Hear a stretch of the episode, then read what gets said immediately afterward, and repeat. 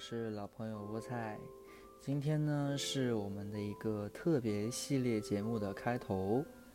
叫做“给敏感孩子的睡前电台”。呃，之所以会想要做这么一期电台呢，是因为我发现可能在我们的身边啊，我们可能多多少少都会有一些内心比较敏感，然后比较呃细腻的部分。可能是在面对亲情的时候，可能是在面对爱情的时候，可能是我们在工作的场合，也有可能是我们在学校学习的时候，嗯，多多少少都会遇到这么一些让我们的内心非常纠结，然后想很多的时候。但是这一切都不要紧，嗯，我们想告诉大家的事情就是，在这个世界上，其实我们很多人都一样。那么这个睡前电台呢，就是想要陪伴大家，在可能你有一些事情非常烦，或者说有些东西想不通、睡不着的时候，可以听听我们的电台聊一聊，然后知道这个世界上就在你的身边，其实有很多人跟你是有着同样的经历，也许就没有那么孤单了。这个就是我们录这一系列电台的一个目的。那么今天呢？我们想跟大家聊的一个话题呢是校园生活。呃，首先呢，还是要跟大家介绍一下我们这一期的嘉宾，是我们的老朋友苗晨。苗晨跟大家打一声招呼吧。Hello，大家好，我是苗晨。对，苗晨老朋友了。那我们首先来聊一聊，就是因为今天是校园生活嘛，那我们先聊一聊，就是我们原本的时候各自在学校里面是一个什么样的状态。你从小到大的时候，在校园里面大概是一个什么样的角色，或者是过着什么样的生活？嗯，其实有，嗯，四分之三大概也是一个，就是和这期的主题很接近，就是背景，就是，嗯，基本上有四分之三的时间，然后我都是处在一个呃比较双引号默默无闻，对，就是可能不太被。不太成为班级里的中心，然后不太成为老师关注的焦点的那一类人。嗯，我这样说话 OK 吗？说话 OK 啊，当然 OK 啊。好的。对，呃，从小学，尤其是我，我觉得我相对来说最像背景的那一部分，可能是，呃，在高中的时候，因为我那个时候整个人就会倾向于一种比较自闭的状态，不太喜欢当时的环境，所以就把自己封闭的很厉害。就是某种程度上封闭的非常厉害，然后不太想要去跟自己不太熟悉的人一句话都不想讲，然后有一些自己不太喜欢的人，一句话都不想讲，就是很封闭。然后，嗯，老师就也不太在乎老师的一些看法或者是等等，相对来说就太自我和自闭了。当时，所以我很很容易就会成为那种所谓的一个背景，因为也没有人关注你，然后你也不跟别人交流。所以顺其自然就成为一个呃非常沉默的一个人。可能我高，尤其高一下学期的时候，我在就是我在我们学校就是我们教室的最后一排的角落里。那个时候是自己选座位，然后我自己就选了那那一排，因为我觉得特别自由。另外一个嗯比较不为人知的原因，是因为那个是监控的一个死角。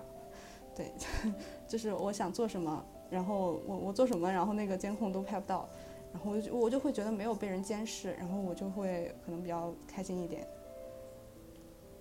所以你是你是害怕，就是你当时的你说你是自闭，然后也比较自我嘛？那你当时比如说不想跟别人打交道，然后不想听老师的那些意见，是因为你觉得他们说的不对，还是你很害怕他们的那些意见会影响到你自己？嗯，是因为。我不喜欢那个环境，所以导致我对于同学以及老师的，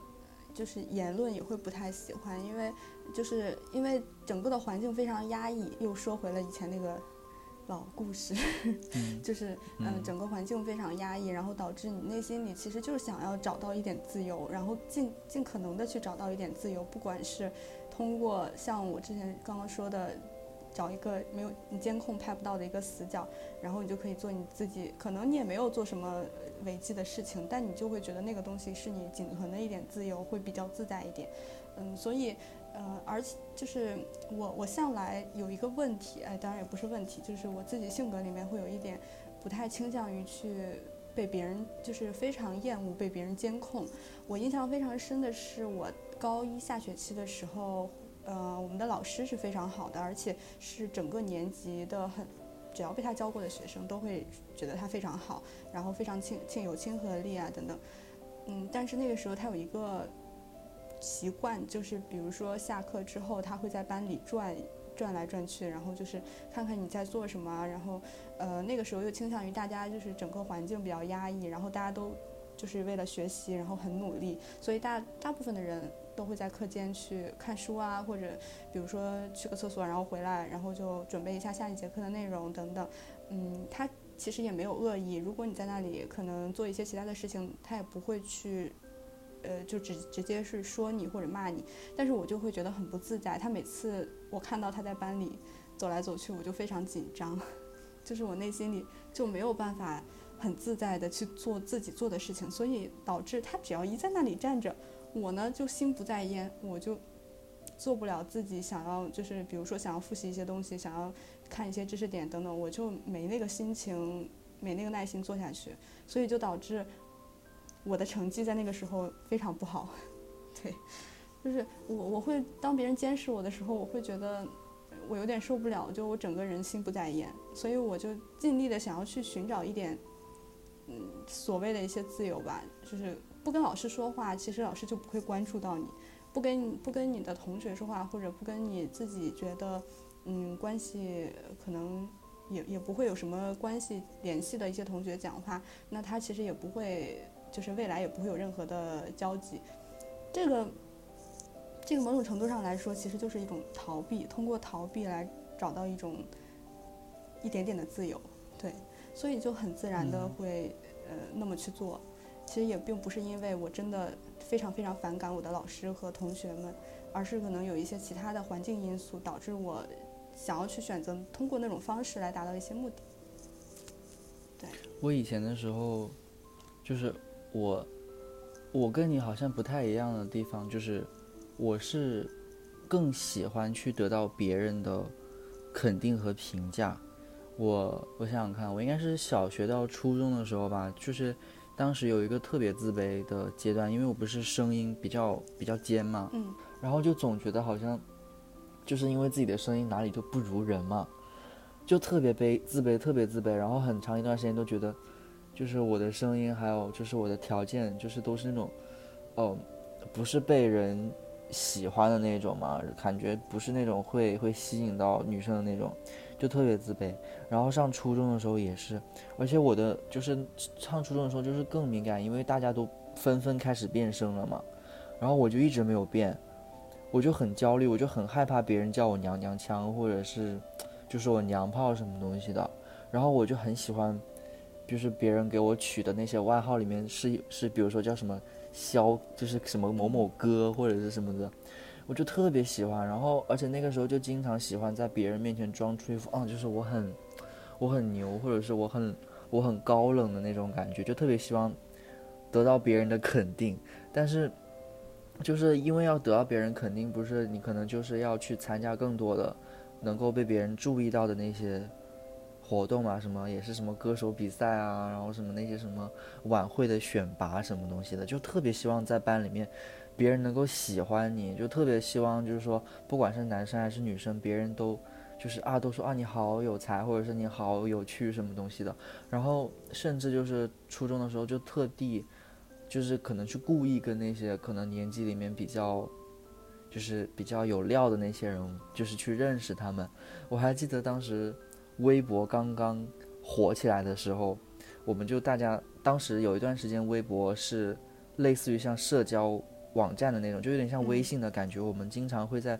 微博上面就是发自己的心情，然后和别人在评论里面聊天嘛。然后还有包括互粉什么东西的，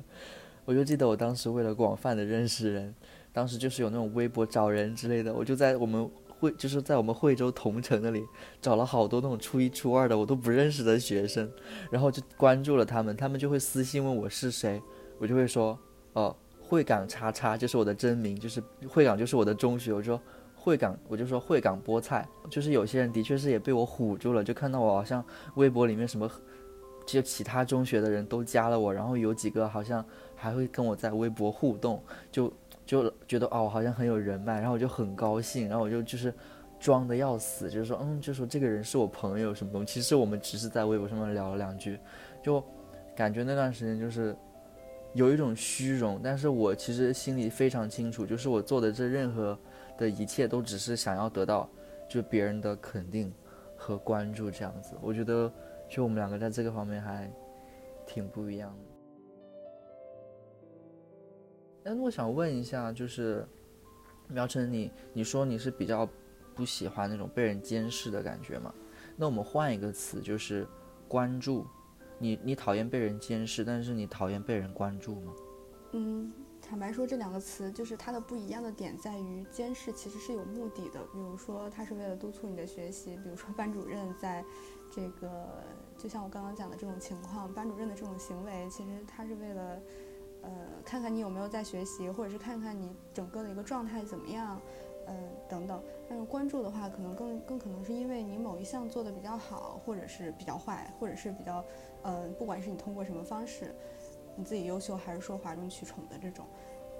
嗯，所以它其实目的性没什么目的性，你只是受到关注。所以受人关注有什么不好呢？就是我我我我当然是希望某种程度上是希望自己被关注的。这一点是不可否认的。每个人都可能或多或少会享受一点自己在，就是自己在舞台中心的那种感觉吧。就是你当你被别人关注的时候，你其实会有一种很大的获得感和成就感。那种感觉，一方面是可能是以你的，比如说在以前的话，可能是你的学习成绩，嗯，可能越往后可能是你的一些兴趣，嗯，达到了某一种这个。成绩，然后会推动着你继续往下做。我觉得这个东西，嗯，关注对我来说是是一种比较，呃，是一种肯定，对。但是其实从中对于我的这种，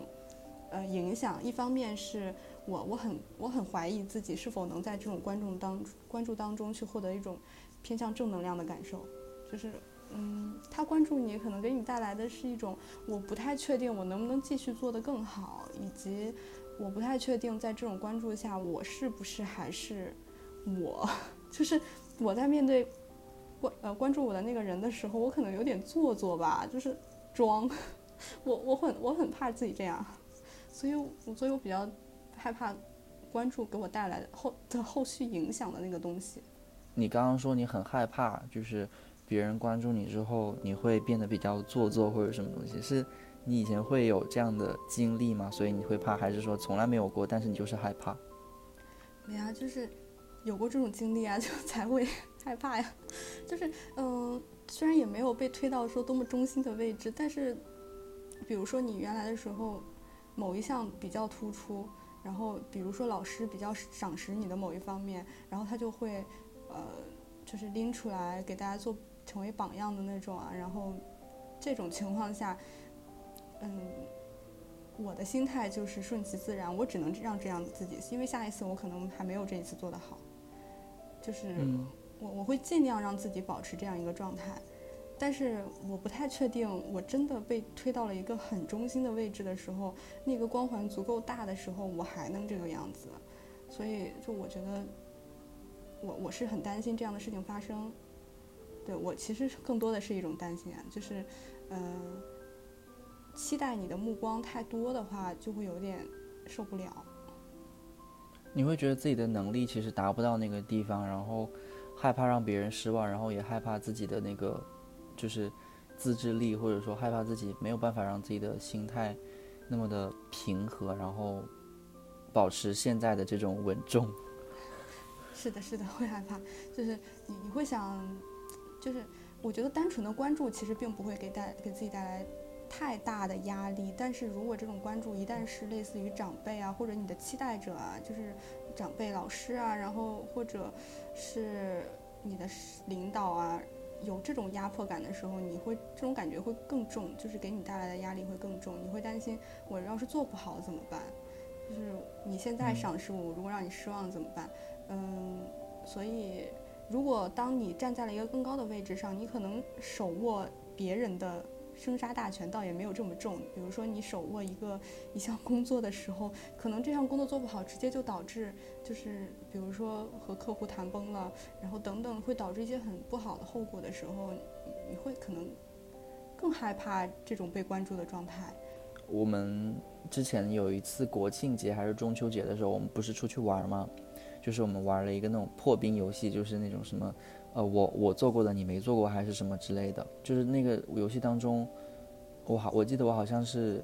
经常 Q 你，就是比如说让你去讲讲你的东西还是什么东西的，然后呃就那个之后我就总觉得哎我好像是在帮助你，就是让别人关注你什么的，然后我就跟我就有一次我们就在平时聚会的时候，我说我很想有意的，就是让别人关注到苗晨，然后我说。呃，因为我不希望就是你总是在旁边，就是好像被忽略还是干什么的。然后你当时就说，你说就是觉得我没有，就是没有必要这么去圣母的去，就是去去那个，就其实别人不一定就是真的很想被关注什么的。我当时其实有一点点就是懵了，因为因为在我的世界里面，就是我其实是真的非常。希望被别人认可、被别人看到的嘛？我觉得这个可能就是我心中，就是可能在校园生活当中我的一个执念吧，或者是一种就是有点牛角尖，就是我总觉得好像，嗯，在校园生活当中，就是大家都是普通的年轻的学生，然后大家都是青春靓丽、很有想法，就是你被那么一群就是有想法的人肯定，然后你被一群就是青春靓丽的。就是同龄人们认可，我觉得这是一个对自己的，就是对自我一个很大的一个一个褒奖，一个一个认同。然后事实上，我可能大学四年的时候，我可能也一直都是这样子，潜意识当中都一直这样子推推推着我去，想要在人群当中好像有些哗众取宠啊什么东西的。对，然后就觉得，哎，就还挺。挺挺那个的，但那那我们我们再说回来到敏感这个话题，就是我们刚刚其实开场讲了一些我们在学校里面的那些事情嘛，就是一些一些心情什么东西。那你刚刚描述了这么多，呃，你觉得你是一个敏感的人吗？就是在这方面。嗯，我我还觉得还相对来说偏不敏感。在这个方面的话，我是比较能够把握自己心态的那种人，所以会显得不敏感。当然，就是任何你会觉得，比如说在一个团体当中，你不是那个中心的人，或者你不是那个中心圈子里的人的时候，你自然会觉得自己是可能只是一个外层的人。嗯，但这个时候我比较会，因为我比较 相对来说比较追求让自己还是舒服一点的状态比较好，所以，呃，可能那个东西就一闪而过了。嗯，可是如果我要是我也是没有办法，我觉得 这个很无奈啊，就是对不对？如果我要是不去让自己稍微的自在一点的话，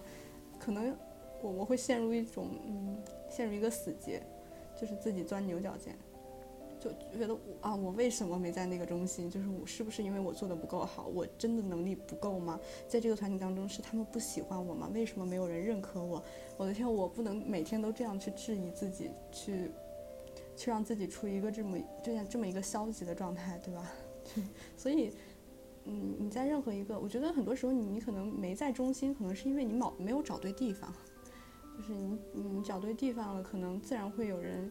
赏识你，或者是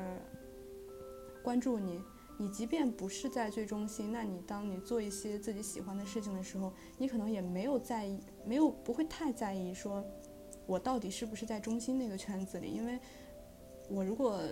做的事情我我会相对来说比较喜欢的话，我会觉得我就是处在至少在我的那个世界里或者我的那个小范围的圈子里的中心嘛。因为所有的事情我都可以相对来说，嗯，对于自己对于自己比较青睐的事情。呃，或者是身边一些比较喜欢的人，都会觉得这些东西没有什么自己觉得不喜欢的、厌恶的这样一个情况的时候，嗯，会觉得自己不会去考虑说我到底是不是一个，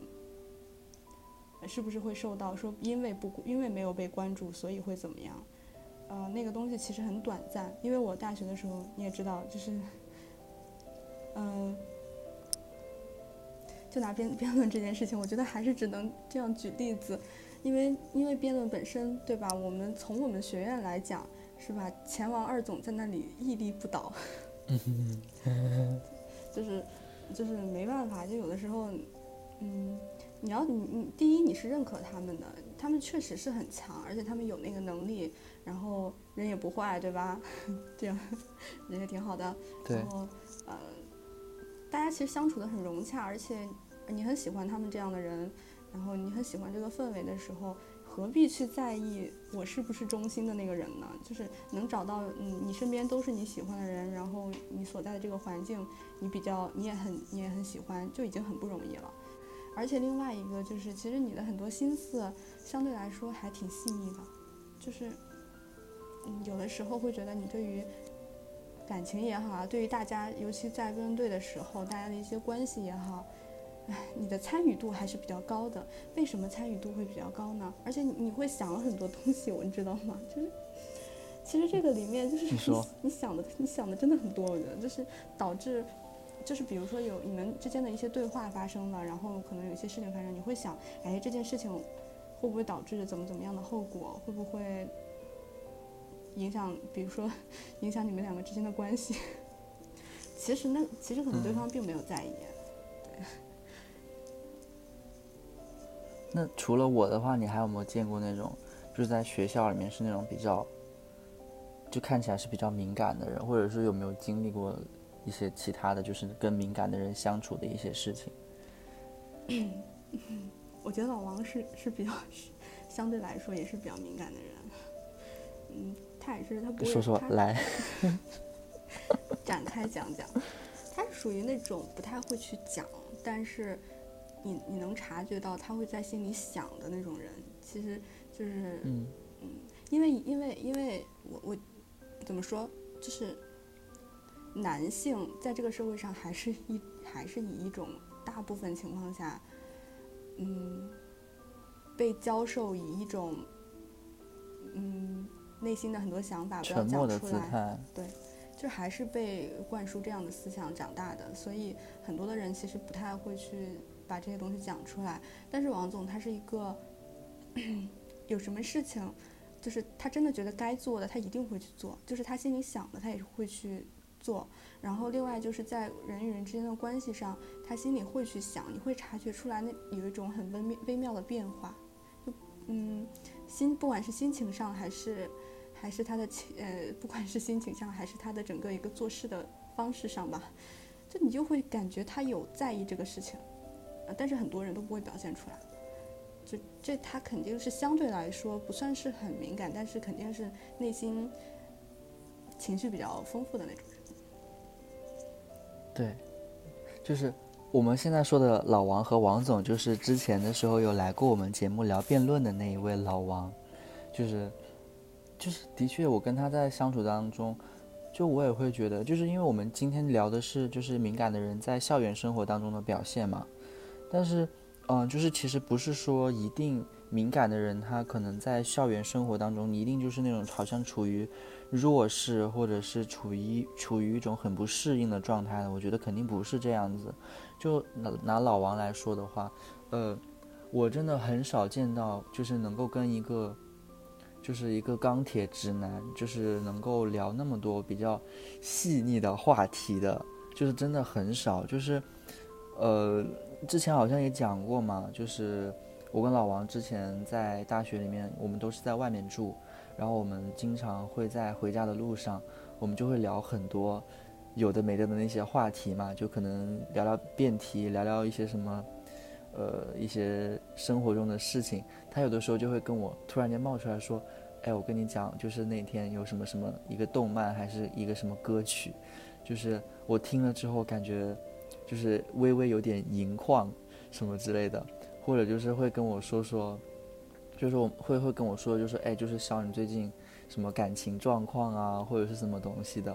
就是我们可以聊很细腻的东西。但是他的确就是，呃，他整个人的那种情感也是很细腻。比如说，可能今天，呃，我可能讲话的态度比较冷，或者是怎么样，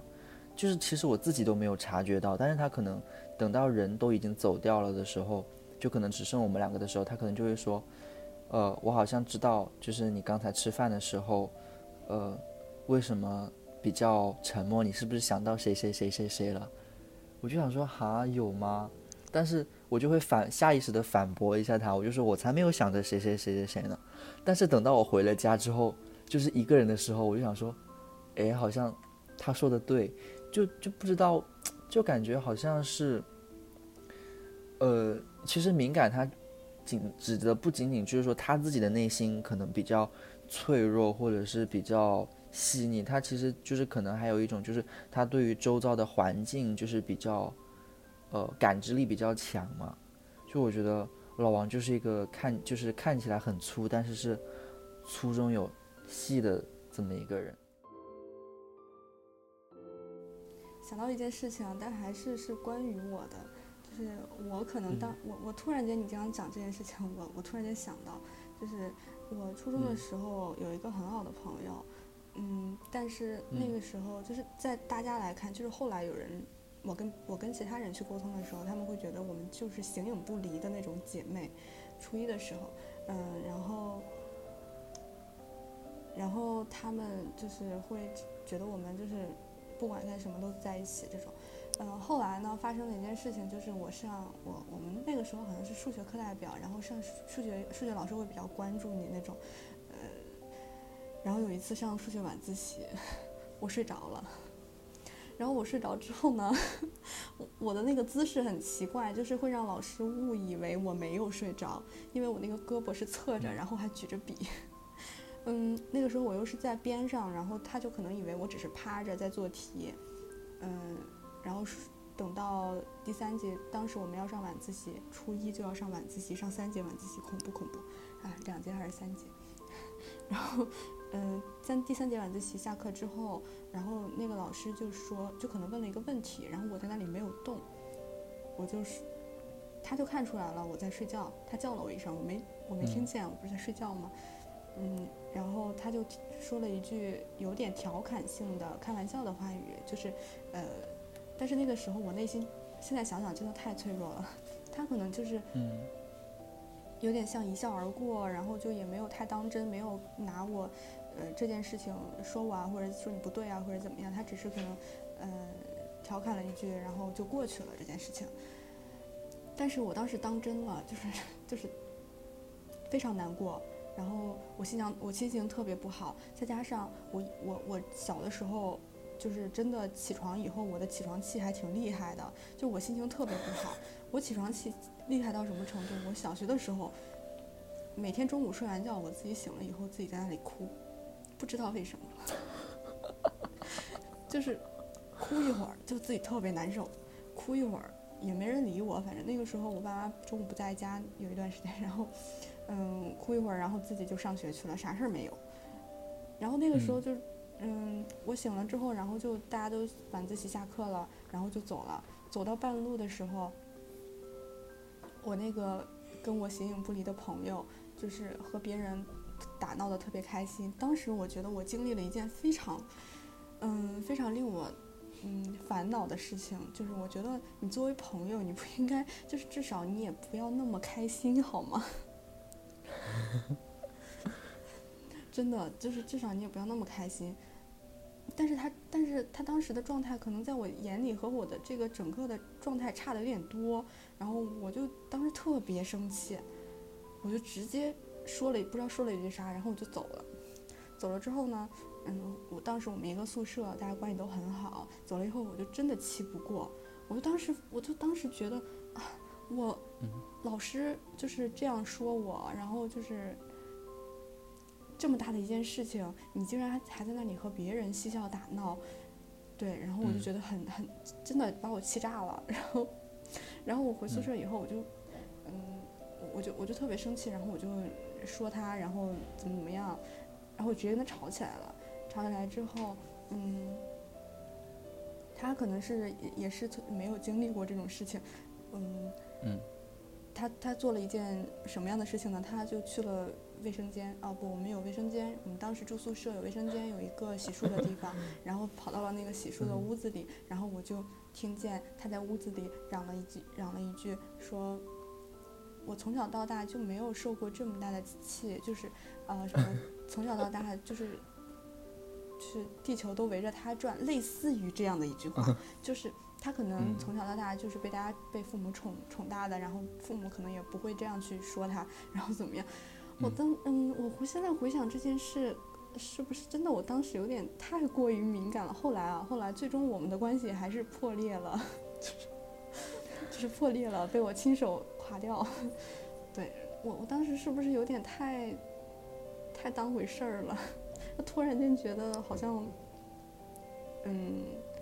大家好像都没当回事儿，就是老师也没当回事儿，我的朋友也没有当回事儿，只有我把它当成了一件非常非常严肃、非常严峻、非常，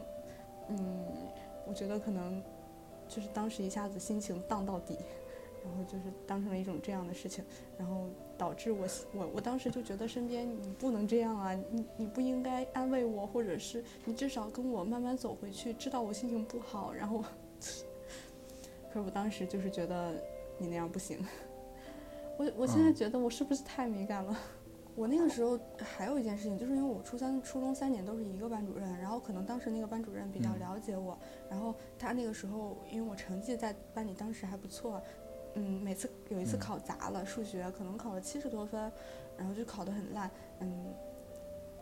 然后他就在班里把所有考得不好的学生全都念了一遍，就是挨个站起来指点，唯独我 没有。然后他在就是那一趴过了之后，把那些学生指点一遍之后，然后大家在背书，然后他走到我这边。装作漫不经心的跟我说了一句，大概意思就是，呃，那个好好学啊，什么，或者是注意一下啊，等等，然后就过去了。我当时 一脸懵逼，就是是我不值得吗？就是那种感觉是吗？他就只略过了我，就对他，他可能就觉得我有点承受不了吧。因为我我其实特别爱哭，那个时候就是我我我初中是一被老师说，就他都不用说我就开始哭。那老师就很喜欢这种朋友，就是那种同学啊，就想说哦，就都还没有说，就已经认识到自己的错误了，让你哭会儿吧。就确实可能在老师眼里我也挺脆弱的，就是各种不能不能打不能骂，对。嗯。你这么想我我一直以来对老师的这种面向老师的这种印象都是。都是这都是这样的，真的对任何一个老师好像都是这样，就是大家好像都觉得你，嗯，不能说是一块玻璃，对，所以可能后续你如果成绩不往上，就是成绩往下掉了之后不往上走，然后慢慢的他就不会理你了。嗯，我我就是这样。我之前的时候也是，就是我也是迁怒我的朋友，当时高三嘛，我是高一高二的时候成绩都很差，特别害怕就自己上不了大学，然后有段时间特别努力嘛。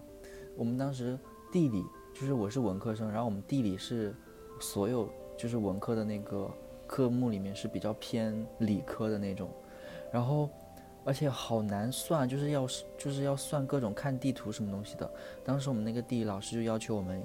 搞那种错题本儿，就是你把你错的题目你就抄下来，然后图你自己画一遍，然后怎么怎么怎么样。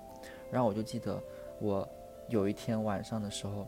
就是我们那一次应该是一个模拟考之类的吧，考得不好，然后我就看到那道题目，怎么看也看不会，然后我就那天晚自习的时候，我就把那个错题本儿就是抄了一遍，然后我就拿着那个错题本儿去给我们地理老师看。我们地理老师其实就是很轻描淡写的说一句啊，这个题也太简单了吧，之前讲了好多遍，怎么还是不会这样子？他就说你回去再看一下，你看就是说你你回去再自己琢磨一下，实在是琢磨不会，你再过来问我吧。我当时就已经哽咽了，我就说 好好的。我想说，我还想说，菠菜，你是一个铮铮铁骨的男子汉，你不能够在办公室里面哭，你要走出去了之后再哭。然后我就就是忍着泪，然后我就走出去了。之后，我是基本上是狂奔回的那个课室那一层，就我们那个地理老师的办公室跟我们的教室不在同一层，我就跑上去，跑到我们班那层楼之后，我想我还就是接近快进我们班上的时候，我说不行，真正的男子汉不能够在班级的，就是不能在同学面前哭，我要在厕所哭，就是我就在即将进那个班级的那个大门的那个那一那一刻，就马上掉了个转弯，然后就又又拐到了那个厕所里面，然后。就是当时我们班里面有个很好的朋友，我叫大叔，就是，就是我大叔好像就可能，哎，看到我想说怎么哎怎么，就怎么，这个人就是拐了几道弯，然后又又走了呢？好像可能觉得情绪不对吧。我当时已经把自己关在我们那个男，就是我们班旁边那个男厕所最后一个隔间里面了。我就是刚想嘤嘤嘤，就是小声的啜泣的时候，我就想说完蛋了，我考不上大学了。然后我想着说，我们地理老师都不愿意给我讲题，他一定是对我失望透顶了。然后大叔就在外面敲门，就说，就说你你怎么啦？你是不是有什么事情呀？因为可能他知道我的一些别的情况嘛，他可能是以为我是不是家里面出了什么事情这样子，他就可能过来关心我，就说，哦，你不要哭啊，就说你你可以出来跟我聊聊天，没关系的。然后我还在那个，呃，厕所里面，我还很冷峻，就是你知道，就是明明眼泪都已经鼻涕都已经流到一起去了，我还说不用你管，然后就还拒绝他，然后他就一直敲门，就说你出来出来这样子。哦，我想起来了，我的那个门还没来得及关，他是等于说那个门是半掩着的，但是他在敲门，就想说能够让我，呃，主动的出来，我就不出来，他就有点急了，就把那个门就拉开。就说就拉着我的手，就说你出来，你出来，我就把那个手一甩开，我就说你你滚，大概就说了一些可能比较过分的话，可能就是说你你自己都管不好，你为什么要来管我这样子？哇，好太戏剧化了。然后他就说那好吧，就说那你到时候要是，呃，就是要想跟我聊的话，你再跟我聊这样子。然后我就说好的。然后结果那天回宿舍的时候，他又过来我们寝室找我，然后。我还在那个帐，就是我还在我的蚊帐里面，就是一个人在那里，就是还在那里背那个地理题目，就一直跟自己死磕到底的那一种，可能就是背什么东南季风气候什么什么什么什么亚热带季风气候的特点是什么什么那种背，他就过来找我说你你你还好吧？什么，我就我也不理他，就当时完全是把那种不好的情绪就是散布到他的身上去了，他就又要拉我，然后我又把他甩开来，我说能不能不要再烦我了，就还。直接说是跟他绝交那种，然后就是我这个朋友也是一个比较细腻的人嘛，就他是很能照顾到别人情绪的，他就说，那好吧，你要是嗯好一点了之后，你再找我聊聊。你有青梅竹马吗？我有的，我有的，就是我的发小是跟就是我我们两个人的爸爸都是就是同事嘛，嗯，然后他也是跟我从小一起长大的。就是我我我爸爸说，好像我们应该是两岁的时候就已经认识了，然后可能中间的时候没有怎么见面，但是就是后来我们上小学的时候，就是一起小学六年都在一个班里面嘛。就我发小是他不能说非常敏感吧，但是他挺抓马的，就是有的时候是那种，呃，别人的情绪在他那里，可能他会接收到的那个情绪是原先的可能一百倍或者是十倍左右，就是。嗯，就叫我发小好了，就是那个时候就是小学哦，可能小学三四年级吧。就是我发小他们家是江西人嘛，就可能呃怎么说呢？我们那边因为广东人他可能是比较排外的，就我们那边叫广东以外的人都叫北佬，就是其实有点像在骂人的感觉，就是好像你是北边的人就很土这样子。然后他是江西人，然后有的时候就别人就说他是北佬这样子，就说你不是广东人，你你很土，怎么怎么样。然后正好可能就是我发小，他有的时候你知道女生有的时候夏天可能如果不洗头哈，头不是可能就会臭吗？然后我们班的人就说我发小他们家是开，就是说我发小他们家是开垃圾回收站还是什么的，就说他们家是收垃圾的之类的。我发小都已经全盘接受了。然后就是有一天，就是也是夏天，广东的夏天不是很热嘛？我们那边就是早餐，就是打打早餐的时候是要自己带那个饭盒过去接早餐的。他可能前一天吃的那种肠粉没有吃完，然后也没有倒掉，就放在盒子里面。然后可能第二天来的时候呢，就长了一些绿绿的毛毛，你知道吧？然后全班人就是看到他的那个饭盒，就是都几乎是铺在他的周围，就是围观这一奇景，然后就是纷纷的说，就是说哇，就是就说你你怎么这么脏啊？就说你们是不是家里面的人都这么脏，什么东西的，好不讲卫生哦，什么什么东西？然后我发小。就，就整个人就受不了了，然后就冲到那个厕所里面去，就是边洗那个饭盒，就边可能哭泣嘛。然后我们班里面有几个就是比较胖，就是比较脾气比较暴的那种女生，就跑到就是跟着她到那个厕所里面去，然后男生就在厕所外面，就听他们在那里嘲笑我发小，就说什么。嗯，就是反正反正我发小一边在洗饭盒，他们就说说，哎呀，你这个饭盒干脆丢掉了，不要了啦，那么脏什么东西的，还是类似于说什么你们家那么穷，是不是买不起新饭盒什么的吧？然后，然后我发小，对，然后我发小当时就说，你们就是你们要是这样的话，那我去死好了。他就是要去撞那个厕所的那个墙，然后就说要自杀，然后，然后，然后，然后当时老师都来了，就是。别人，然后那几个人好像就说，哦哦，我们有些男生就起哄，就说啊，他要自杀了，有人要自杀了，什么东西的。然后那几个女生就一直说，那你那你杀呀，你自杀，你自杀，那你就去死算了。然后我发小可能就是也虽然很羞耻，但是他也不好真的死嘛，就是稍微撞了一下那个墙，撞了一下。然后，然后他就就是就是可能就是正好卡在就是老师就是。赶到的时候，他就就是去撞了那个墙，然后当然我们都没有亲眼看见哈，就是老师把他扶出来的时候，你知道他就是有点像那种，就是就是有气无力，然后就是头是垂着的，然后就是上半身都是需要老师拎着出来，然后下半身就是配合着走两下，就是半拖一下，然后半走两下那种，然后就一边哭，然后手里面还拿着那个饭盒，然后我们当时就想说，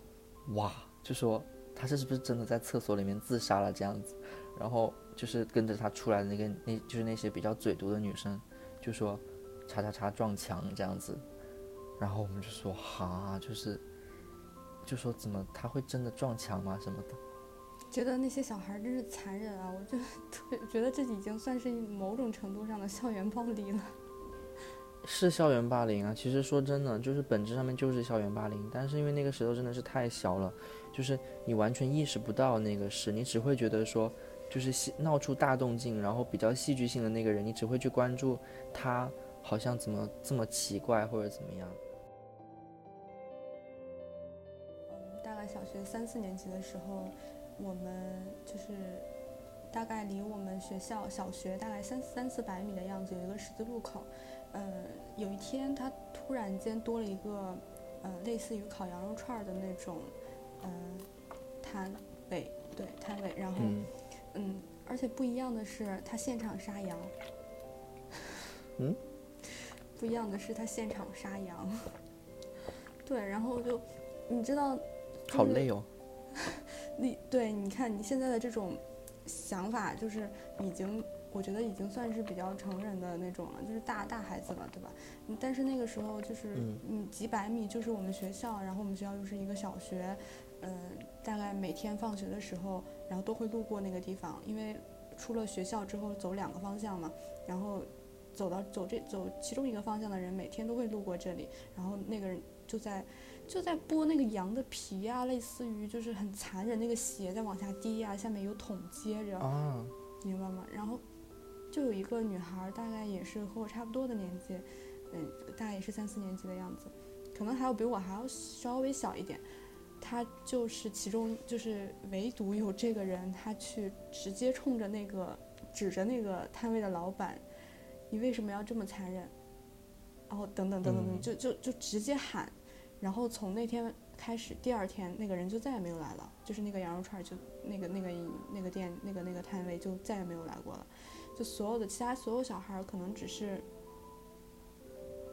觉得哎呀怎么这么恐怖可怕，但是只有只有他就是真的边哭边嚎啕大哭边去指责那个人，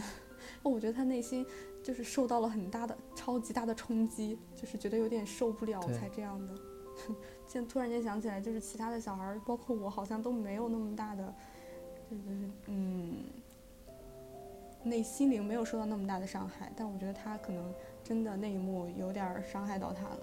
所以才会有那么大的反应。这么说来的话，那个卖羊肉串的那个人也算是挺善良的，就是有小孩说，就是看不下去，他就能够换个地方。待不下去了吧？可能也是怕第二天有更多小孩指着他，你为什么要杀羊？你太残忍了。每天梦里面都是小孩子的哭喊声，说你为什么杀羊？主要是主要是真的，附近就是学校，然后他那个血就在那里滴，真的有点过分，也是。你们你们小的时候会有那种吗？就是，就就是比如说那种同学同学之间搞那种。嗯，孤立啊，或者是搞那种小帮派什么的，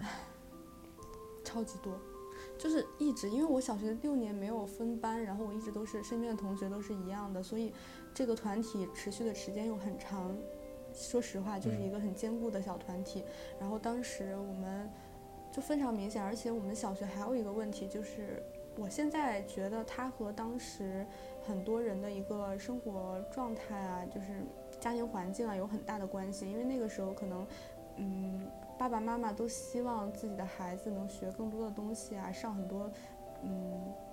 就是补习班啊，就是不管是有关学习的还是不没有关系学习的，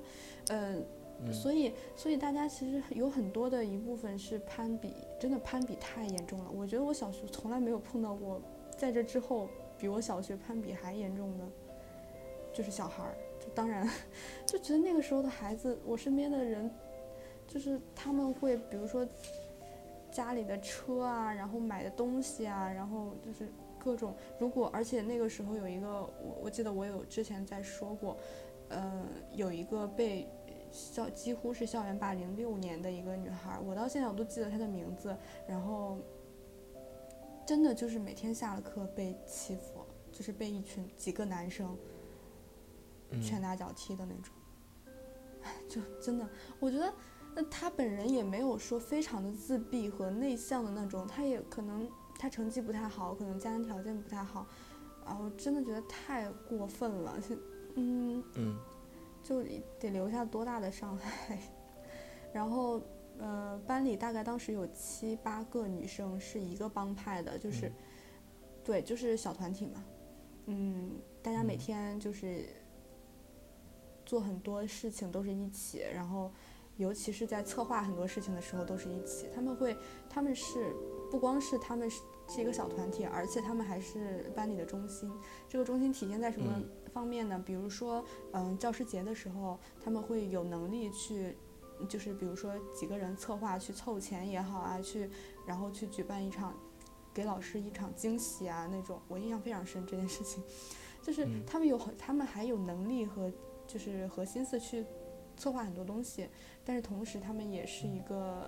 相对来说比较坚固的一个小团体，家庭条件比较优越，然后可能每个人都有不同的呃特长，嗯，唯独可能不太一样的是学习成绩比较分散吧，就是可能那个时候大家更更青睐的是说我们可能都是班里就是很出色的那一批。就是不管是家庭条件啊，然后自己的这个经历也好啊，就是都是很出色的那一批，很自然而然的就会成为一一体，真的。而且，嗯，在很多时候，嗯，其中有一个小孩儿，我印象很深，他就是比较相对来说比较有正义感的那种，他曾经就结合另外一个人，然后去，就是去帮助一个女孩儿，某种程度上是帮助她。呃，解决了一些校园校园霸凌的问题，就是他很勇于那个时候小孩儿很勇于站出来去，对对几个男生说不，就是我觉得这真的是一件很勇敢的事情，而且他做到了。就我我唯一一个能够看到说有有面对这种情况勇敢站出来的，真的就这一个。很多时候都没有意识到那个东西在当时是霸凌，对，真的没有意识到，就是。但是真的欺负这欺负人这件事情，我觉得，就很多时候，可能更多的时候应该告诉我，然后我才会知道，嗯，那个东西是不被允许的，是会给别人造成伤害的。嗯，但那个时候其实我也不太清楚，所以其实对那个女孩真的造成太大伤害了。那个时候简直就是一，但就由于没有分过班，然后六年都是在同一个环境当中，然后一直都是那几个男生欺负那个女孩，就这样。其实你在你在班里有底气的原因，很多时候不是你成绩好，真的就是以家庭条件为嗯为基础的。如果你家庭条件好的话，没有人敢欺负你。我不知道你能不能想象，我不知道你是不是那样啊？就是你们班小时候是不是那样？就是那个攀比之心已经就是到了各个层面，渗入到各个 各个人的那种。是在学校的那种状态，我觉得有的。嗯，我后来反正没有遇到过这种情况，但是我小学的时候就会大家比这个比那个，然后对什么都比。再一个就是校园霸凌真的很厉害，如果就是再加上那个那个女生又不是那种被老师关注的，然后老师即便知道了，可能也不会去过多的去阻碍，只是觉得那个是男孩子，可能不太懂事啊，然后等等。可是你如果有底气一点，就是真的跟他们跟他们就那几个男生对吧，就对抗一下，其实可能也会有不一样的结果。比如比如当时其实他们就有，坦白说他们有时候就会欺负我，小学的时候，然后我就直接跟他们对打，对打，就是你其实只要一次，他们就会知道你不好惹。对。是，哎呀，就是也是被逼急了，然后就。嗯，他们可能也不会太过于去再那么嚣张了。而且一件很很恐怖的事情就是，有一个男孩一直欺负我，欺就是他那种欺负也不是说就是真的很很严厉的说去打你啊骂你，每天针对你那种，他只是时不时的，就是。就是就是去去用某种方式去打扰你一下，就是时不时的有点小调皮，在别人看来有点小调皮的那种。然后等到六年级毕业的时候，快要毕业的时候，有人告诉我，是因为他那个男生喜欢我，所以才欺负我。我我当时嗯，神经病吧？仔细想也是。我我惊了，因为因为完全没有，因为因为我真的非常讨厌那个人。就是因为因为他欺负我，所以嗯，非常非常讨厌。怎么会有这种人？然后就觉得，我我以前都不觉得说真的有这种情况发生。我后来意识到了，才想起来，原来真的会有人觉得引起你的注意，要通过欺负你的这种方式，然后还是喜欢你。我的天！对啊，因为他就是要在你面前显示出他很强大，或者是他很怎么样的一个感觉出来。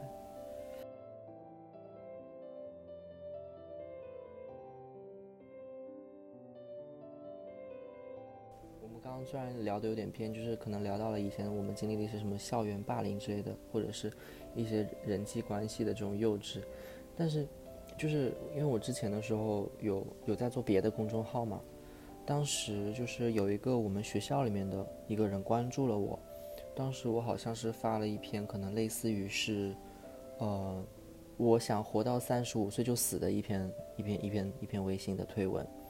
他就加了我的微信，然后跟我聊，说他可能也想三十五岁就死什么东西的，就跟我聊到就是他现在的一些生活。但是那个时候已经是二零一六年的时候了，就很早的时候，应该是我的一个学妹吧。就是我感觉就是他给我的那种谈吐，就是一种好像以前是经历过某种刺激的，就是如果放到今天的话，可能也算是一种校园霸凌吧。应该是他是可能是小地方，然后来成都上学吧。然后比如说成都人，可能大家的消费啊，大家的那些衣着可能都是比较讲究的。那他他可能没有那么讲究，然后他可能就觉得跟别人没有那么的呃合群，然后可能就有一些男生女生就也会去对他评头论足，就是说你不合群，然后或者说你性格太孤僻，然后你知道就是可能这种人他在班里面做背景做久了。就别人就渐渐的没有那么容易去在乎他的感受，然后他就会经常觉得说，哎，我以前在我自己的那个小地方上学的时候，我是一个很自信、很积极向上的一个人，怎么感觉好像读读了高中，读了三年之后，好像就自己身上那个光芒都已经暗淡下来了。然后他现在就后来就是他上了大学之后嘛，他就非常的，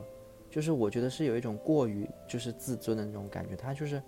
很不喜欢听到别人对他的评价。就是他不喜欢别人说啊，你要穿什么衣服，你用什么牌子比较好，什么东西的，他特别讨厌这些话。所以，就是他在跟我聊的时候，他就觉得，就这个世界上面充满了很多的那种嘈杂的声音，就是他让他没有办法能够很完整的做自己。就可能在我看来的话，这算是一种敏感的保护机制吧。就是说，可能他以前经历了忽略，或者经历那种很很长的一段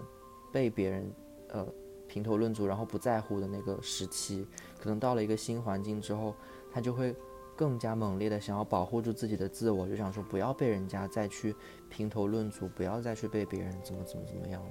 就我在想说，也有可能就是有些人他天生不是，呃，像我们今天所说的，就可能不那么脆弱，他不那么敏感，那可能也的确是经历了一些事情之后，他可能才会。变成这样子，其实你想想看，我们的校园生活从小学吧，我们就从小学算起来的话，小学六年，然后初中、高中六年，再加上大学四年，其实是在人生当中是很长的一段时期，而且几乎那一段时期就是我们人格就是建立的一个关键的阶段嘛，所以我就想说，其实可能对我们影响，唉，还挺大的。就你，哎，对。你你最近有关注到那个大连理工的那位自杀的那个研究生的事情吗？有啊，看了之后觉得我我我当时是上午的时候看到那条新那条新闻，然后吃完饭，然后我翻了一遍他的那个发的那个微博的备忘录的内容，然后我自己偷偷去厕所哭了一会儿，就实在受不住。对觉得，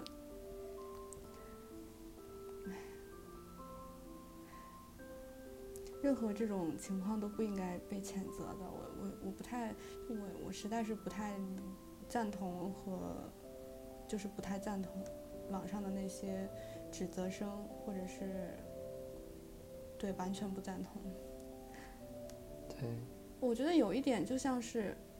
嗯，很多的家长。认为，比如说我的家长，他认为，比如说高一个高中生，一个初中生跳楼自杀，受不住压力跳楼自杀，是他自己心心态调节不行。我我妈妈就这么跟我讲过，所以那次我跟他发了很大的就是争执，之间产生了很大的争执，就是因为他会认为，一个自杀的学生的原因，这个人为什么自杀，是因为他自己心态不好，那父母肯定是为他好，老师也肯定是为他好，他自己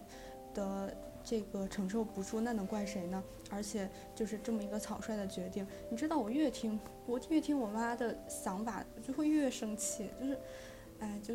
可能理解不了，但是我又很，我我又很很很很，真的很不能理解，为什么微博上还有一些所谓的能够称之为意见领袖的人去发表这样的言论，而且这绝对不是说敏感不敏感的问题，就是这样的一种情绪可能。嗯，不能单纯的归结于他是否是是否是因为呃太敏感所以才这样。真的可能有些人和他遇到不同的事情，会产生不一样的结果。可能那个人真的就心态调节比较好，心态会调节的比较好，然后就不会做这样的事情。但是你怎么能以他是否心态调节的好来定义这个人？呃。就是这个人所做自杀这种行为是对还是错呢？他就应不应该这样做呢？就真的每一个人的环境啊，或者是很多遇到的人啊，每天遇到的人，他的就是完全是不一样的，而且整个的人的成长环境也不一样，就真没有必要去这么嘴这么毒。嗯，关键是。我当时看到是嗯。关键是我我后来又看过一个其他的视频，就是嗯和这个的联系在于有一个博主，他因为一直被说胖，因所以就是他自己出了一一期视频，说其实真的，嗯大家都觉得很好看的那段日子，是我最艰难、最痛苦的日子。然后后来又被抑郁困扰，然后大家其实看到很光鲜的我，可能很帅气，但是真的那个时候我太糟糕了。后来大家现在看到我，可能大家每天都会，我有至少收到二三十条的私信，说我胖啊，或者评论里面也会说我，呃，各种会，不管是你是善意的还是恶意的，还是你根本没有带有一些不太好的想法。嗯，来讲我胖这件事情，但无论你是怎么样的，你都会给我造成很多的伤害，因为我可以承受一年过到过年的时候，嗯，你的亲戚啊，然后碰到你，哎，说你胖了，哎，那可能是一句见面的一句话，我可以不在意，但我怎么可能每天收到二三十条消息，每天在在自己的大脑当中强化一遍，我我怎么可能，我怎么应该去承受这些东西呢？我。又怎么该怎么去承受呢？就是这种东西，就是你这是一样的。我觉得就是，嗯，很多很细微的东西，就是，呃，比如说别人看到的你，可能你是一个硕士生，或者你的导师可能看起来也不错，呃，还有你的生活现在好像也不错，你身边的人，你的父母也没有给你很大压力，但真的你又知道他经历了什么呢？我我真的就是每一个人的生活环境都是完完全全不一样的，你，每天的，哎，就是你整个的人的性格，就算是遇到的很多人是一样的，那你从小的一个性格的不同，也也会导致你面对很多事情的态度也不同，想法不同。尊重个体性的差异。就是那天，就是那天，就是其实已经过了很久了，嗯。我姐姐，因为我姐姐她也是去年的时候硕士刚毕业嘛，然后她就转发了一个那个公众号给我，就在我们家族群里面，然后就就就来问我，就说我的情况怎么样，因为就是她知道我最近可能工作方面比较比较比较烦心嘛，就想说可能就想说可能希望就是让我不要想那么多东西，因为她知道就是我可能我很。我很容易就会接受到那些很负面或者说，嗯，比较消极的一些情绪和信息。然后他就说，他之前的时候，因为我姐姐她是读医学的那个硕士，比较难嘛。让我姐姐当时正好就是那种实验数据什么的，也不是很理想，就甚至也毕不了业，而且。他们那个大学当时就去年的时候还被炸掉了，就我姐姐是香港理工大学的，嗯，就当时他们那个学校被炸掉了，所以他们只能够网上答辩什么之类的，就很麻烦。我姐姐当时就真的觉得有点撑不下去了，而且很有可能是毕不了业的那一种嘛。然后她当时就就有点撑不过去，但是我们所有人都不知道，因为我姐姐就是也是那种脾气很好，然后性格很开朗，然后她就跟我分享，她就说。他就说还好你有养猫。他说，就是当他有的时候觉得撑不过来的时候，就是我姐夫就会跟他说啊，你要吃饭啊，或者说啊，我现在过来陪你什么的，就会让他哎至少转移一下注意力，就能够从那个消极的情绪里面赶紧出来这样子。然后我就觉得啊，就是其实想想看，可能上之前前两个学期就是。我可能研究生刚入学的时候有一段时间，因为我们导师有给我们布置任务，要发论文呢，要参加论坛之类的嘛，就那个时候也赶很赶，可能两个月三个月的时间，然后让你去投一个论文到一个论坛上面去，然后让你去报可能两三个课题那样子，就那一段时间就就给我的那种压力特别大，因为我刚入学的时候大家都还是有时间，我们可以每天晚上在学校里面。啊，可能玩玩桌游啊，然后我们一起散散步什么的，就突然间，可能就是到了十一月份的时候，就我就没有怎么出过宿舍的门，就唯一的休闲可能就是在宿舍打游戏，但是打游戏然后就睡觉，睡觉醒来之后可能就继续写论文或者是继续写课题，然后出去的时候可能就是叫，呃，那个叫我的其他同学可能帮我做一些那种，就是数据啊，就是那种。一些反正一些处理的工作，然后当时还我还记得是给他们发了工资嘛，就是因为邀请他们是发了工资，但是发了工资之后呢，我的那个论文最后也没有投到那个论坛上面去，就等于说没有什么用到，就当时的时候好沮丧啊，就觉得，哎，就是不知道为什么，其实我当时知道，就这只是一个很小很小的一个挫折，就可能还有别的机会嘛。但是我当时就觉得自己特别没用，然后我觉得自己特别沮丧，就觉得好像自己真的什么事情也干不了，而且我又觉得很自卑，好像有些同学他们可能本科都发过论文，然后他们的本科的学校也很好，然后本科学校也没有别人这么厉害，然后本科的时候也没有做过什么很很厉害的事情和项目，就觉得很多事情我都没有别人厉害，就是那种焦虑感，就是其实我在有一瞬间，我其实能够。呃，体会到那个人他当时做实验的心情，就是，呃，因为以前的时候我们可能考试是有答案的嘛，你你你只要考个满分出来，你就可以通过这次考试，你进入下一年级。可是要做实验的时候，你是要创造出一个新的东西来的，而且这个新的东西必须要合乎逻辑的，这个东西不是你能够控制的时候，我就觉得那个哇，那个就太像人生了吧，就是你没有办法。给出一个合理的答案，但是很多东西就推着你不断的往前进的时候，我有的时候我都不太能够保保证我能够撑过那个东西，我不会想要放弃。就我原来的时候就总觉得我们的人生可能就像在打游戏一样，就有的人可能闯到九十九岁，那就是闯到了九十九关，他就打到差不多了，电池没电了，他就他就走了。但是有的人可能真的打到三十五关的时候，他又没有办法充钱。他没有那个钱去去去继续接下来的关卡，他也没有拿到好的装备，他然后这个时候他正好也觉得精力不够了，那我可不可以二十三岁的时候就不玩这个游戏，我就走掉呢？就虽然当然可能在在主流的那种思想里面，就是你支持别人结束生命是不对的，可是我就是我看到那个新闻，包括可能结合之前的想法的时候，我又在想说。天哪，就是我已经觉得好难了。就是我明明已经很努力在生活了，但是我就是我如果想要放弃生命，我就不想玩了。然后我还要被人家谴责说不懂事，或者说说你太脆弱什么东西的，就感觉连到最后都没有人支持你，就觉得好好心塞啊那种感觉。唉。但是，但是我觉得，我是觉得说，可能的确是那个同学，我我我觉得说他是一个比较敏感的人，这一点儿也不是在贬低他的意思，就是因为他只有敏感，他才会记得很多记忆当中那些很美好的事情，然后他也就是会去关注说，啊哪里哪里去有什么雪可以看，然后有什么地方他可以是去尝试的，然后他会记得之前的时候那些点点滴滴，就。嗯，我非常赞同你的这种观点，就是敏感其实不是一件坏事儿，就是很多时候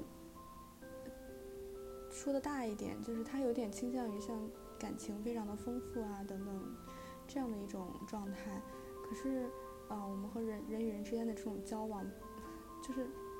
这种感情的联系不是很自然发生的嘛？就是不一定非要说非常大条的人就一定是。呃，可以过得更，呃，在这个自我状态的调节上会更好。敏感的人就一定会有一个词语叫“敏感多疑”嘛，就是他总是后面带着这样的可能一种负面倾向的词语，就会觉得敏感的人总是会带来一些，不管是对于其他人也好，对自己也好，好像总是会伤害到别人或者自己。比如说，说一个人在感情当中，在恋爱当中可能比较敏感，那总是会想到一些不太好的一些。那种倾向的东西，所以他更多的时候，我们聊起来的时候，其实更多的偏负面。但其实生活当中很多事情的排解啊，或者理解，以及这种同理心的一种建立，我觉得很多时候还是需要这种敏感的这种嗯情绪的。嗯，像之前的时候在。我我我之前考研的有一段时间，去年下半年吧，就状态非常不好，就是不好到什么程度，就是我爸妈也没有给我任何压力，就是没有任何压力。然后 我我自己呢，嗯，就是不管是在生活方面还是在各个方面，也没有什么压力，就是自己处于一个，在在好像在任何人看来你都是一个呃，因为很多人，比如说考研的时候，比如说他。嗯，会需要去找房子啊，或者自己想要去一个比较清静的一个地方啊。然后，比如说父母会让你去考公务员啊，或者是让你尽早工作呀。比如说你的亲戚家可能遇到了以后，可能会又说这个说那个，指指点点的这种，所有的东西我都没有遇到过。但是我我有一段时间就是我自己内心非常的承受不了，我也不知道是哪来自哪里的压力。我我完全能够接受我自己考不上这一点，就是我我也没有觉得一定要考上，因为我不觉得那个一定就是一个最好的结果，只是说，嗯，我可能希望希望去试一下，嗯，所以有一段时间我就有点有点崩溃啊，崩溃到什么程度？那那是我第一次觉得，我觉得人是真的可能没有办法自救的，就我有一段时间状态差到真的爆炸，就是那种每天早上起来开始。开始哭，然后晚上睡前也，就是一边在背书一边在哭，但是那个哭你又不知道是为什么，嗯，就是每天晚上睡前也是一直在哭，你也不知道为什么。然后有一天，我我爸觉得我就是状态不太好，嗯，他又跟我说聊一些什么，然后可能是因为我跟他对话当中有很强的那种叛逆的那种语言，所以。他会跟我过来交流，然后我就我就哭着，我就跟他说：“我说你能不能带我去看医生？我觉得我真的病了，就是我真的承受不住了。我我觉得没有办法，就是摆脱那个状态。我我也没有办法，就是我每我我说我一定要在，就是我没有办法摆脱那个不难过，然后不哭的一个状态。我我没有办法自控。然后，但是我爸就一直在跟我说一句话，就是为什么？嗯，我。嗯，我没有办法去谴责我爸妈，因为他们已经做的挺好的了，在某些某种程度上。但是，但是真的就是我，我当时已经很明确的跟他们提出来了，我觉得我是真的需要看医生的那种状态了，我走不出来。但是我我爸妈就是可能不太理解，他们会觉得说你为什么要这样？你为什么会这样？你为什么会这样？就一直在问我你为什么会这样？为什么？他一问我就更崩溃了。我哭得更厉害了，就是更崩溃了，就觉得我我是期待有一个人，至少你不理解为什么哭，但是你你希望你能理解我，可以帮助你走出来。对，但是但是真的没有人，就是我非常非常的崩溃，然后嗯，以至于我当时真的就是在熬，就是那种我也很好让很希望让自己有一个很好的状态去迎接考试，但是但是我真的没有办法做到，所以那个真的太难了，就是。外界所有的人，我跟我朋友出去吃饭，我记得很清楚。十月一的时候，一个关系很好的朋友，他当时已经工作了，从，呃，工作的地方回来，然后回家，然后我跟他出去吃饭。我就是那种，嗯，就是很正常，很开心，然后真的是蛮开心的，然后吃饭一起玩。但是回家之后，我就会，我就会想，哎，为什么我在外面跟朋友在一起的时候是这个状态，然后回家以后，我就，我第二天起来我还是在哭，我我就不知道为什么，嗯。我觉得这个东这个东西真的好像大家现在很喜欢，就遇到一个事情就发表评论嘛，就是不管是说，是这一次就是就那个英年早逝的研究生同僚来说，还是可能像我们以前的时候那些看起来比较敏感的一些同学，就是我们很喜欢去评论，就说有的时候我觉得没有必要就给那么多评论，就是。很多时候，如果关系到了那儿，你其实就是一个拥抱，或者就是拍拍他的肩膀，就会抵过千言万语。就有的时候，你的评论真的没有那么重要，就是你的行动才是最重要的。我觉得不是，就你不是他，就可能他接下来该怎么做，他已经想好了，或者说，就算你给他的建议，他也不一定会做得出来。就是像我们这种比较敏感的人，其实言语有的时候就是那个最后压垮你的那根稻草。就好多人就告诉你你要怎么做，你要怎么做，你要怎么做，我就，我就有的时候很想说一句，就是说，然后呢，就是，就是然后呢，你们说了这么多，然后呢，你们会替我去过我的人生吗？就，好吧，哎，为什么突然间就就就变成这样子？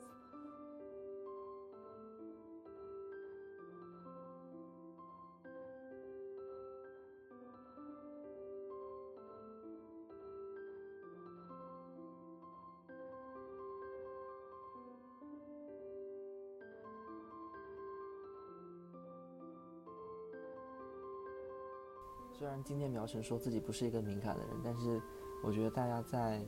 呃听这期节目的时候，其实也会感觉到，就我们在不同的方面其实都有自己比较在乎、比较敏感、比较细腻的那个部分。嗯，这也是我们想表达的一个点，就是说，其实在这个世界上面，我们每一个人可能都不是完完全全就是能被一个标签所定义的整个人，我们肯定也有自己大条的一面，也有自己啊敏感的一面。但是如果你是一个曾经在校园生活当中啊处于一个比较敏感的状态的人的话，或者说现在你也在经历的话，啊，我希望你听到了这一期电台之后呢，嗯，能够感觉到。一丝丝的被理解的感觉，你，这样是最好。然后，如果现在你睡不着的话，我希望你听到我们两个这一期的闲聊，只要不要被气醒就好了。好，那么我们今天的 叫好吧，就是那我们今天的节目就到这里啦，然后我们下期再见，拜拜，拜拜，拜拜。